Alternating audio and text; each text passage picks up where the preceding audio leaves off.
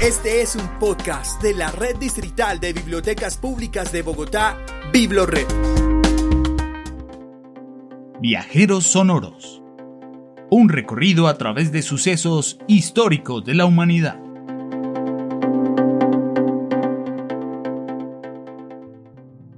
En esta oportunidad conoceremos sobre la tragedia del desastre nuclear de Chernobyl en 1986 en Ucrania.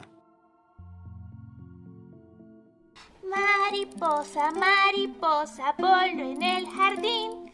Sobre una flor blanca suavemente se posó. ¡Ay! Ups. ¿Y este baúl?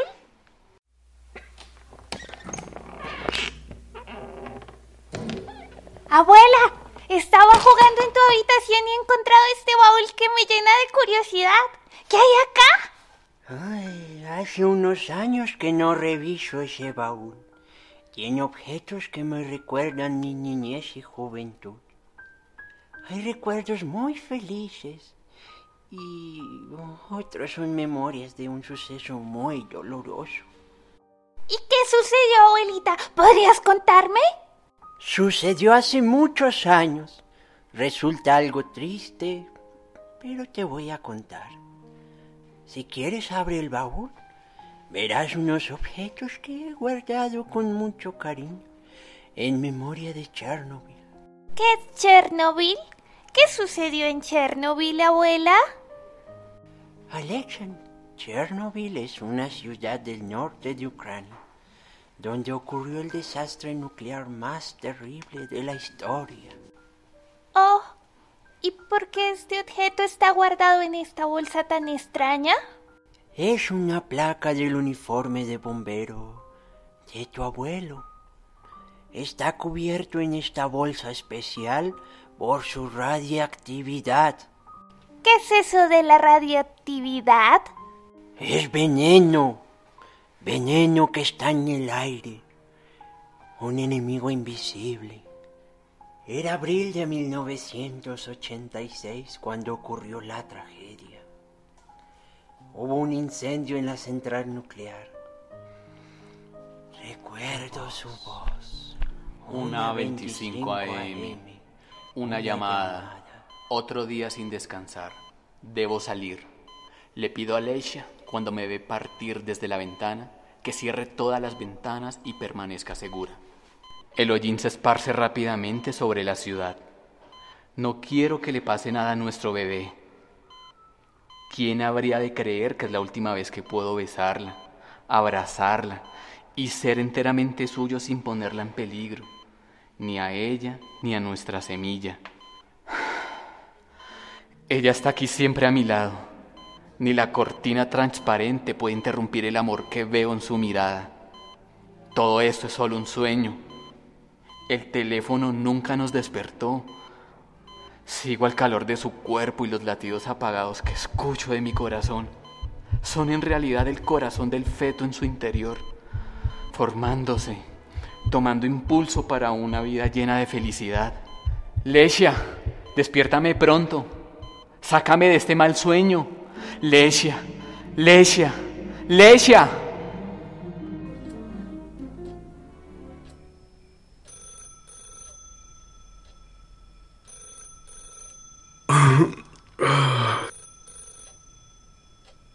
¿Sí? Dígame, comandante. Aló, aló, Kawachehot. Acérquese a la central nuclear atómica Lenin. Los bloques 3 y 4 están en llamas. Apresúrese cuanto antes. Como ordene, comandante. ¿Qué sucede, Chekhov? Hay una emergencia en la central nuclear. Leisha, duerme tranquila. No tardo.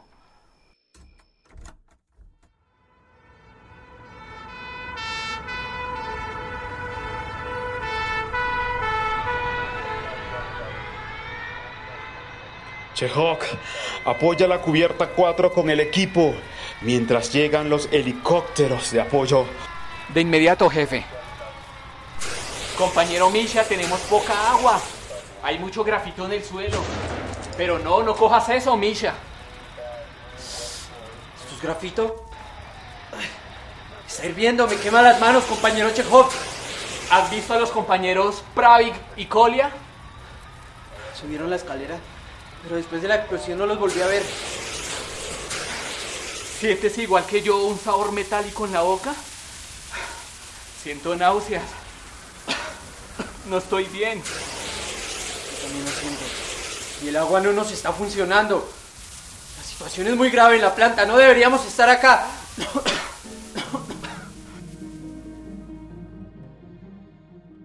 Abuela, abuela, ¿y quiénes aparecen en esta fotografía? ¿Eres tú?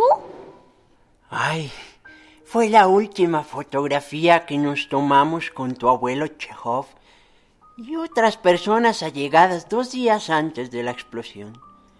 Se veían tan lindos nuestros esposos con uniforme. Esta fotografía me la entregó una enfermera en el hospital donde estuvo tu abuelo sus últimos días de vida. ¡Ah! ¡Qué bonita! ¿Sabes? Yo quisiera ser enfermera cuando sea grande para salvar vidas. La enfermera me contó lo que sucedió en el hospital. La noche siguiente a la tragedia, los bomberos fueron trasladados a Moscú. Allí trabajo yo en la clínica especializada en tratar sintomatologías de radiación. Atiendo a muchos bomberos esos días. Pero cuando conozco a Leisha y todo lo que hizo por su esposo bombero, pienso que se necesita más que un uniforme para querer salvar vidas y para amar. El bombero Chekhov llegó con el sistema nervioso central muy deteriorado y se le hizo un trasplante de médula. Señora, por favor, absténgase de abrazar a su marido. Él ya no es un hombre común, ahora es un elemento radioactivo y pone en peligro su vida. Quiero estar a su lado, acompañarle en este momento tan difícil. He venido desde Pripyat para socorrer su dolencia. ¿Es que no me entiende? Por favor, señora, entienda que en la cámara hiperbárica solamente puede permanecer él. Se le hará la valoración médica y los procedimientos para contrarrestar las quemaduras. Hazlo por nuestro bebé. Lesia, hazle caso a la enfermera. Hazlo por nuestro bebé. Sí, señora, entienda. Además, usted también puede resultar contaminada y el hospital no daría abasto para tantos pacientes. Está bien, me iré a descansar al hotel. Volveré mañana a primera hora. Enfermera, ¿dónde está el paciente de esta habitación? ¿Dónde está mi esposo? ¿Dónde está Chekhov? ¡Que alguien me diga! Señora, lo siento mucho. Él ha muerto hace unos 15 minutos. Sus últimas palabras fueron: Leisha, Leisha, ¿dónde, estás? No, no puede ser. Pero solo me ausenté unas cuantas horas. Ay, cómo lamento haberlo hecho. No pude despedirme de él. ¡Chekhov! ¡Chekhov! ¡Ay! Esta muñeca está muy linda, pero está despeinada. Alexa, ¿sabes? Ese día que murió tu abuelo conocí a un señor llamado Iván. Él pasaba por el mismo dolor que yo por la pérdida de un ser querido, su hija. Él me obsequió esta muñeca y me contó su historia. Llegaron los militares a evacuarnos. Nos aconsejaron reunirnos por familias. No hay tiempo que perder, dicen con gritos que resuenan en cada rincón de la casa. Le digo a mi hija que se apure. La veo pálida y su vómito no para. Entramos al hospital y no la vuelvo a ver. Ese día conozco a una señora embarazada y decido regalarle la muñeca. Salgo del hospital sin rumbo. Voy a buscar a mi hija. Zurich, hija, vamos.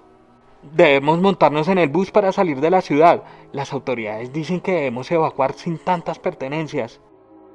Papi, papi, espera, voy por mi muñeca Karenina. Hija, no puedes llevar tantas cosas. Entiéndelo, por favor. Tenemos que salir pronto al hospital de Moscú. Hija, No puede llevar más cosas, entiéndelo, por favor. Tenemos que salir pronto al hospital de Moscú. La atención médica en Chernobyl y en Pripyat están colapsadas. Necesitas tu inhalador, estás muy mal. Papi, pero yo siempre la llevo conmigo en mis brazos. Karenina, no hagas ruido. Quédate aquí, bajo mi vestido, para que me acompañes al hospital. Uy, abuela, qué impresionante lo que sucedió. Muchas personas murieron. No puedo ni imaginar lo que sufrieron. Ahora entiendo lo duro que fue para ti y mi abuelo. Así es, mi niña. Muchos murieron y seguirán muriendo. Lo que sucedió en Chernobyl pasó a ser un problema de todo el mundo. Espero que tu generación no sufra más las consecuencias de la desgracia. El agua, el aire, los alimentos, la tierra, todo en este mundo ha sido afectado de alguna manera. Las personas de Chernobyl estamos muriendo, pero nadie nos ha preguntado la verdad sobre lo sucedido. La gente no quiere oír hablar de la muerte, de los infiernos pero yo te he contado de cómo he amado. Mariposa, mariposa, voló en el jardín, sobre una flor blanca suavemente se posó.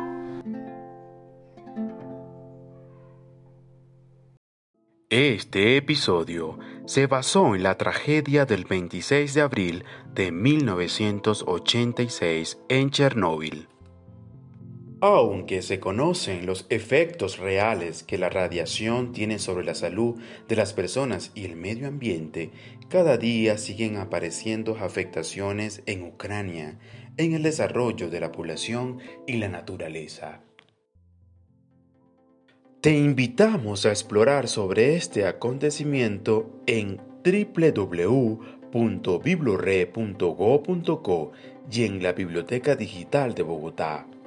Voces: Wilson Cruz, Gina Ortiz, Jessica Huertas, Jason Rojas y Ramiro Calixto, mediadores de lectura. Y Arnulfo Ariza, coordinador de la Biblioteca Pública Perdomo Soledad Lamprea. Escucha y descarga todos nuestros podcasts y contenido de audio en la sección Biblored Podcast en www.biblored.gov.com.